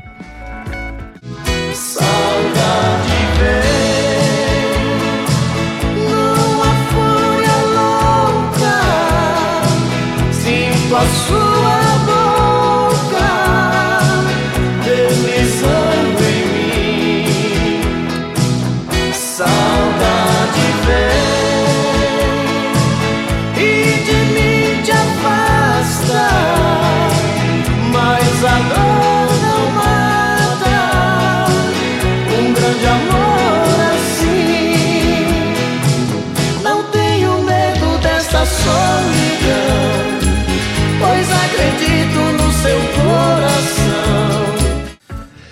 Lembra que a gente tinha falado para vocês sobre o envolvimento da música sertaneja com a política? Pois é. é. tem uma coisa muito importante que aconteceu nessa época com o Leandro e Leonardo que mostra um pouco como é que foi isso. Exatamente, no início ali, né, dos anos 90, os dois foram se a, a convite do então presidente Fernando Collor de Mello, foram fazer um show particular na casa do Fernando Collor de Mello. Além dessa, das apresentações na casa da Dinda, eles também fizeram shows no Palácio do Planalto. Eles receberam um convite direto do presidente para fazer um show particular para ele. Isso não era para qualquer um, né? E, enfim, isso também demonstrava a união aí da, da, força política com a força da música sertaneja, da, principalmente da música sertaneja, porque a gente vi, veria isso em comícios depois, né? Então, aí é uma coisa para vocês pensarem o seguinte: vamos lembrar que o Brasil saiu da ditadura em 1985, MPB tava batendo forte, aí veio o quê? O rock. O rock era um som totalmente engajado, né? Aqueles jovens que cresceram durante a ditadura militar, com censura, com tudo, estavam podendo cantar é, Legião, Capital, é, Paralamas, Titãs, todo esse pessoal aí, é, Lulu, né? Todo esse pessoal que estava uh, ah, cantando a redemocratização do Brasil, é, cantando tudo aquilo que tinha ficado engasgado durante os anos de ditadura militar, criticando do governo. Vamos lembrar de que país é esse? É, Cazuza também cantando Brasil mostra tua cara. Uh, o próprio tempo não para, né? Tua piscina tá cheia de ratos, tuas ideias não correspondem aos fatos e tudo mais, não é? é te chamo de ladrão, de bicha maconheiro, transforma o país inteiro num puteiro, enfim, vinha todo esse, esse lance engajado. O sertanejo não tinha esse engajamento, certo? Vamos lembrar que 80 9, que foi a eleição, a primeira eleição direta, depois, direta mesmo assim, que o povo pôde votar, é, foi 89, foi isso, né? Que foi eleito aí o, o, o Fernando Collor de Mello naquela disputa com Lula com Lula, né? Luiz Inácio Lula da Silva. Pois é. E o grande candidato da música sertaneja, é, que, abertamente dita, era Fernando Collor de Mello. E para essa galera do rock que estava perdendo espaço, o sertanejo meio que minou o rock aí na década de 90. Vocês sabem disso, né? O rock perdeu espaço nas rádios e na televisão pro sertanejo. É, e depois veio um massacre total, porque além do sertanejo veio o axé, a lambada, o pagode, o, enfim, né? Mamonas Assassinas, e tudo veio acontecendo aí, minando cada vez mais o rock. Apesar que o, que o Mamonas Assassinas era o rock, mas não era aquele fenômeno de rock do, da década de 80, que era um rock engajado, né? Os caras eram ótimos músicos roqueiros e tudo mais. Isso daí é outra história. É, então, assim, eu, eu, lembro de um vídeo, é, quem lembrar pode citar aí no WhatsApp, do Lulu putíssimo, Lulu Santos, putíssimo da vida, indo no Faustão e criticando muitos artistas sertanejos. Dizendo que os artistas sertanejos eram responsáveis pela é, o mal que a democracia estava. É, o mal que o brasileiro estava fazendo com a democracia naquele momento. Né? E vocês sabem o que, que deu é, o Fernando Collor, né? Impeachment. Pois é. Roubou o dinheiro da galera, inclusive dos próprios artistas, né?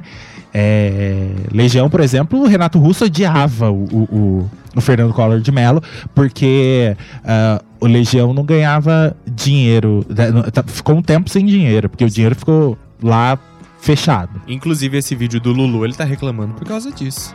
Por causa, por causa, do... Por causa do... Exatamente. Do confisco da poupança Exatamente. e tudo mais. Então, o sertanejo, ele veio como a trilha sonora desse momento de redemocratização que poderia ter dado tudo certo e deu tudo errado.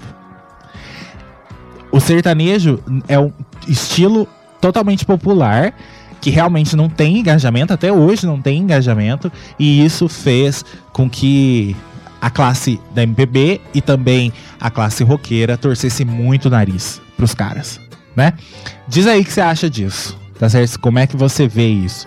Manda aí pra gente aí no WhatsApp. Vamos ouvir mais uma deles. Depois a gente vai pro último intervalo e volta para tocar as últimas duas músicas que são incríveis, outras duas músicas mar muito marcantes desse disco. Vamos ouvir Ponto Fraco, que foi outra aí composta pelo Rael. Me abrace, me sufoque, que eu me queime em seu calor. Nosso momento chegou. Me leve para o quarto, apaga a luz, esqueça a hora. Fecha a porta, é agora que começa o nosso amor.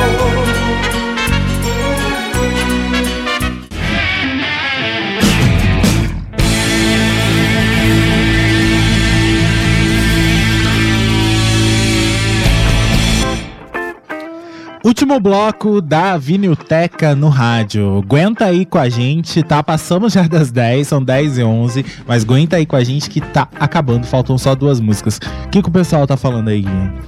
Vamos lá, o Davidson Braga falou: muitos acham que o auge da música sertaneja foi o incentivo de Collor a apoiar, apoiar esse gênero, gênero musical. Depois disso, muitas outras duplas vieram fazer sucesso. Programas de música sertaneja foram surgindo, como Sabadão Sertanejo, e isso fez com que o rock nacional ficasse cada vez mais ofuscado nos rádios e na TV. Pois é. Pra ser sincero, o sertanejo universitário não acho comparativo com o sertanejo romântico das décadas de 80 e 90. Realmente não tem nem comparação. Não, não, é outra coisa. coisa. Outra, né? É. Vamos lembrar que nem a gente tá falando de um álbum, não é? Um álbum que foi pensado, um álbum que se chegou numa ideia, numa capa e tudo mais. Hoje em dia, né, é um sucesso atrás do outro. Eu tenho uma birra, eu tenho uma birra de gente que não trabalha em álbum, você não tem ideia. De artista que não trabalha com álbum, que trabalha só com singles soltos e só shows ao vivo, tá ligado? O cara nunca lançou um disco de estúdio, lança um disco ao vivo. É porque eu tenho esse apego com álbum, com vinil e com CD e Mas eu também não consumiria se eles lançassem um disco disso. Ah, mas pelo menos ali, né, você poderia ter uma proposta ali, Sim. né? Um conceito. Pois é. Ó, a Rafisa falou, eu lembro disso, falando sobre o Lulu. Eu li na Veja e fiquei pé da vida com o Lulu Santos por conta das críticas. Só que tinha 13 anos, mas hoje eu, com 41 anos, entendo e compreendo as críticas de Lulu Santos. Pois é. Vamos lá. Os caras chegaram no Canecão. Lógico. chegaram no Canecão. Deixa eu só pôr mais um fundo aqui, senão eu vou ficar desprevenido. Peraí. Olha só. Um dia, diz o, diz o Leonardo, um dia no meio daquela correria de show pra lá e pra cá, aeroporto, avião, assim, já tava na época do avião, avião, hotel, o empresário chegou e avisou, ó, enfim, vocês vão cantar no Canecão. Cantar no Canecão, além de toda a projeção, era importantíssimo porque era a hora de pegar o público da classe alta. Entendeu? Porque aquele público brasileiro que anda de ônibus lotado e tudo mais, é, que não tem vergonha de sofrer de, por amor. Isso são palavras do próprio Leonardo, é, que conta os trocados para ir no show do Leandro Leonardo. Esses já já estavam conquistados. Agora faltava a classe alta. Aquele povo que dizia, é, que, que, que curtia Leandro Leonardo, que curtia o sertanejo, mas tinha vergonha de dizer que curtia entendeu? Faltava esse público. Era a hora dos caras. Pois é. Eles iam cantar numa sexta, num sábado e no domingo. A bilheteria abriu na terça e quando era quarta, os ingressos já estavam esgotados. Segundo ele, ó, no dia do primeiro show, as pessoas começaram a chegar cedo. A fila dava voltas e até o shopping que fica no fim do quarteirão era uma coisa muito louca. Na plateia, umas duas mil pessoas, mais ou menos. E no meio desse povo, lá de cima, eu consegui enxergar um monte de artistas da Globo. Um pessoal que eu nunca sonhei ver de perto e que depois foi todo no camarim para nos cumprimentar. Cumprimentar os dois. Tony Ramos, Chico Anísio, ficou Fiquei doido com aquele povo, conta aí o Leonardo. Essa, essa temporada acabou virando é, um especial. Agora eles tinham, eles tinham um próprio especial. Acabou virando em 1991 um especial na Rede Globo. Um show de Leandro Leonardo gravado no Canecão, que virou um especial de Natal na programação de fim de ano da Globo. Então, assim, Roberto Carlos tinha o dele e eles tinham o próprio, o próprio. Leandro Leonardo especial. E não foi só esse ano, depois dos outros anos também, é, alguns anos aí teve esse especial dos dois, né? É, foi um showzaço naquela noite. Olha, assim, olha só o que o Leonardo conta. O pessoal subiu nas mesas, tudo gritando pela gente. E na hora do Pensa em Mim, foram não sei quantos desmaios. A galera desmaiava na plateia. Loucura, né? Nossa família toda tava lá. Era um orgulho muito grande para eu e Leandro. Seu Avelino era o mais feliz de todos, vendo nós, os meninos dele, vencendo na cidade grande, na cidade mais difícil de se vencer música sertaneja estava tocando. A mãe chorava, tio Zé chorava, era muita emoção e a gente teve que pedir desculpa mesmo, porque cada um de nós derramou uma cachoeira de lágrimas com aquilo. E ele conta que eles foram muito bem tratados, inclusive tinha muito champanhe no camarim, para todo lado, um monte de gente que eles conheciam, gente que eles não conheciam, que diziam que as músicas eram lindas e tira foto para cá e dá um alô para lá, enfim, era a consagração de Leandro e Leonardo, definitivamente. E olha só, é, eles foram saíram de limousine, foram pro hotel. E aí era um hotel cinco estrelas na beira da praia. É, eles estavam bestas com tudo aquilo. Nós chegamos, abrimos mais um champanhe e o nosso empresário ainda ficou cercando a gente. Queria falar sobre carreira internacional, disco em espanhol, turnê pela América Latina. E, e lembra que eu falei que, o Leon, é, que eles se queixaram de tipo: é, que horas que a gente vai aproveitar esse dinheiro? Que hora que a gente vai né, poder gozar de tudo isso que a curtir gente conquistou, a curtir a vida, né? E aí o Leandro já tinha uma visão de querer trabalhar entendeu? De querer trabalhar, porque ele tinha aquela visão de empresário e tudo mais. Depois a gente curte a vida. Primeiro, vamos trabalhar. Desculpe, mas eu vou chorar. É a próxima música. Nossa, nem preciso falar muito, né? Classicão, composto também pelo dono da coisa toda, César Augusto e ainda Gabriel. E aqui, é, nessa letra, tá exatamente aquilo que a gente falou, aquela coisa de é, tornar a música sertaneja mais urbana. Por causa da letra. É, não falava de um cara que morava na, na, na, casinha de sapê, no, no, no, interior, nem nada disso. As luzes da cidade acesa, clareando a foto sobre a mesa e eu comigo aqui trancado nesse apartamento. Coisa de gente que mora na cidade, não é? Tava até nas letras isso. Vamos lá então, desculpe, mas eu vou chorar e eu vou cantar. Desculpe, mas eu vou cantar junto com Deixa vocês. Deixa o microfone aberto, junto com ele. Não, não, não, não, não, não. E quando vem a lucidez, estou sozinho outra vez. E então eu volto a conversar com minha tristeza. Vou chorar, desculpe, mas eu vou chorar. Não ligue se eu não te ligar, faz parte dessa solidão. Vou chorar, desculpe, mas eu vou chorar. Na hora em que você voltar, perdoe o meu coração. Eita, que beleza de música, né? Olha só, palavras do próprio Leonardo, que eu achei legal, ele fala, falando sobre a formação do disco. A outra pedrada era o Desculpe, mas eu vou chorar, baladona das boas, com uma abertura bonita que o maestro fez com pianão, guitarra de música country e um corinho da mulherada. E o refrão era daqueles de matar o sujeito. Não tinha como errar. Esse negócio de solidão pega qualquer um, rico ou pobre, homem ou mulher. Pois é. Bem isso mesmo, né? Total. Foram, o público foi pego de assalto aí, né? O que, que o pessoal tá comentando? O Rafael falou: Nossa, des- é, desculpe, mas eu vou chorar. É, me lembra da morte do Leandro. Tocava muito essa música na época. O Rafael Carneiro falou: Desculpe, mas eu vou chorar. E Talismã me lembrou muito o programa do Zé Bétio. Escutava no bom e velho radinho de pilha.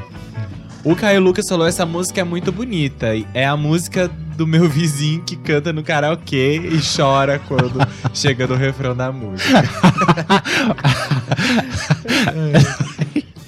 Jura que seu vizinho chora cantando essa música? Ó, o Davidson Braga falou: desculpe, mas eu vou chorar. Só me lembro da minha quinta série no colégio. Muito lindo o coro feminino. Por quê, Davidson? O que, que aconteceu na quinta série do seu colégio com essa música? Conta pra gente. Ó, vamos continuar. Sabe um outro momento que foi vivido pela dupla antes lá do Canecão, né? Um outro espaço que eles tocaram que costumava receber só artistas da alta sabe? Era o Plaza, é, que era uma casa aí de granfinos, né? Só de artista bacanudo da cidade de São Paulo. É, até o próprio Leonardo fala, né? Onde só entrava gente com roupa boa e muita grana no bolso. Enfim, o empresário deles na época conseguiu marcar pra eles uma apresentação no Palace. Só que quando chegou o dia da gravação, é, na verdade, o empresário conseguiu com a TV Globo, né? Falou lá, jogou um charme, falou que era um grande momento e conseguiu que a TV Globo gravasse um videoclipe lá no Palace dessa apresentação para ser apresentado no domingo no Fantástico. Só que quando Aí chegou, acabou. Aí Pois é. acabou. Fantástico acabou. sinônimo de sucesso, né? Total, né? Pra ter clipe no Fantástico. É, sinal de que os caras estavam na crista da onda. Mas enfim, no dia da apresentação, não tinha vendido ingresso nenhum. Basicamente ninguém comprou nenhum ingresso. Até o Leonardo fala, sei lá, acho que o povo rico até conhecia a gente, mas ainda tinha vergonha de chacoalhar as joias para aqueles dois caipiras sem eira nem beira do interior de Goiás. Era re- realmente isso, né? A galera ainda da alta sociedade tinha um pouco de preconceito em relação a isso. Mas os caras não ficaram por baixo, não, porque o empresário, numa sacada de gênio, foi lá e chamou, sabe aquelas caravanas de programa de TV? Enfim, ele chamou algumas caravanas, a galera toda bonitinha, de banho tomado, tudo arrumadinha, gritando enlouquecidamente o nome dos dois aí, né? Do Leandro e Leonardo. O público lotado por causa dessa caravana, o clipe foi gravado e se tornou um enorme sucesso é, na, da Globo, né? Talismã aí também explodiu nas paradas de sucesso. A, a dupla passou a ser conhecida finalmente aí por causa de todos esses hinos, de todos esses hits que eles conseguiram colocar nessa época. E essa música Talismã, sabe quem compôs?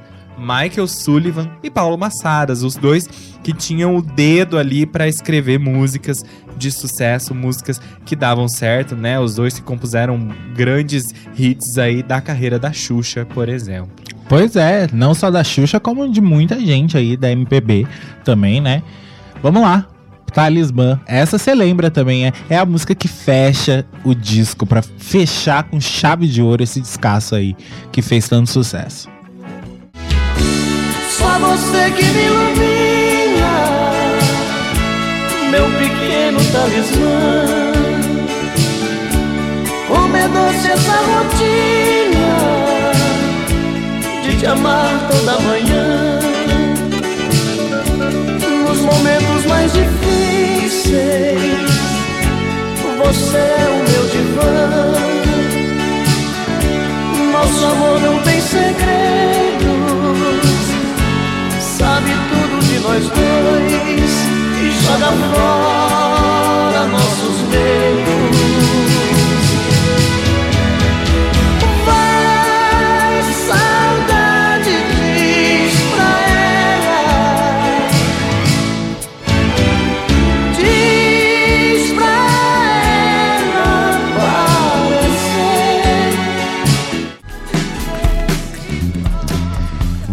Em 1991, Leandro e Leonardo iriam lançar o volume 5, não é? Eles diziam que em time que tava ganhando não se mexe. Então, por que colocar nome no disco? Então, ficou volume 5, volume 6, volume 7, foi seguindo aí até o volume 8, né? Foi quando aí o Leandro ficou doente e tudo mais, mas essa é outra história. Em 1991, eles lançaram aí esse volume 5 pela mesma gravadora Chantecler, onde eles ficariam aí bastante tempo. E tinha hits como Paz na Cama, Não Olhe Assim e Não Aprendi Dizer Adeus. Se 1990 tinha sido bom pra galera sertaneja, 1991 foi melhor ainda. Porque, além de não, não Aprendi Dizer Adeus, aí cantada por Leandro Leonardo, veio É o Amor, de Zezé de Camargo e Luciano. E Chitãozinho e Chororó estavam arrebatando. Arrebatando. Arrebatando. Arrebatando. Ou arrebentando. Arrebentando. com brincar de ser feliz, né? Lembro-me bem. Pois é. Então é. Daí em diante o sertanejo só cresceu. Ó, vamos ler o que o pessoal tá falando? O Davidson Braga explicou aqui o motivo dele se lembrar da escola. É, ele falou: tinha um aluno que cantava desafinado na sala de aula. Me lembro do nome dele, Clair, Claire, não sei. Era engraçado ele cantando. Aí ele pôs: ele cantava, clareando o floco sobre mim.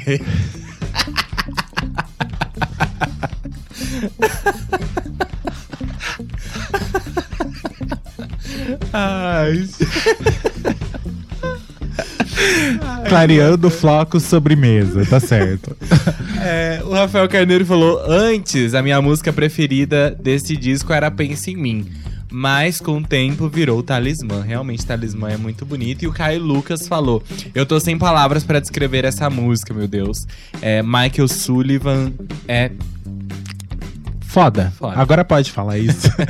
A Rafi... Deixa eu ler o Ah, da tá, bom, Rafisa. tá bom, tá bom, tá bom. A Rafisa falou assim, ó, Leandro e Leonardo foi a primeira dupla a assinar um contrato com a Globo. Foi a primeira dupla a gravar disco em espanhol e fazer uma turnê no Japão. Os caras são fera. Em 96, Gui, no ano que tu nasceu, eles gravaram uma música chamada Horizonte Azul. Nossa, ouvi demais essa música.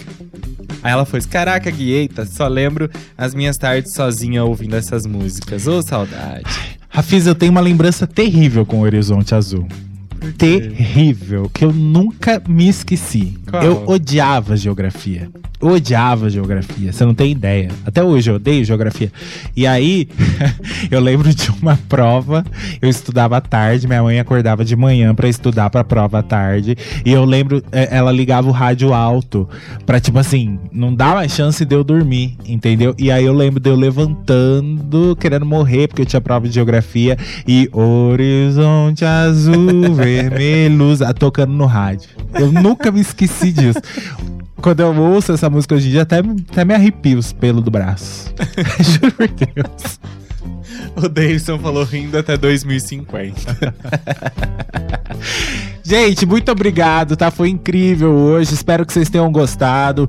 A Vinilteca fica disponível depois no Spotify, tem também no Deezer, tem no Cashbox, tem em qualquer plataforma aí que você quiser ouvir de podcast. é, fica disponível aí o, a versão é, em podcast, tá bom? É, semana que vem a gente tá de volta aqui na Vinilteca. Semana tá só começando aqui na Ativa FM. Eu tô no hashtag todos os dias, das 14 às 17 horas. Guilherme volta na quarta-feira, né? Com retroativa. Isso aí, esse ano vamos escolher, essa semana vamos escolher um ano super legal. Tem Ativo Rock também, na quinta-feira com o Gui. É, tem Tons do Brasil, enfim, Top Top. Tem a semana inteira aí de programas aqui na Ativa FM, não, não descola não, tá certo? Gente, muito obrigado, tá? Foi incrível hoje. Obrigado a todo mundo que ficou até agora. Não achei que ia ser tão longo hoje. Mas enfim, a gente fala pra caramba e vai lembrando de coisas super legais para falar e acaba ficando tarde. Beijo, se cuida, boa noite para você, boa semana, até semana que vem. Beijo, boa noite, se cuidem, até quarta-feira.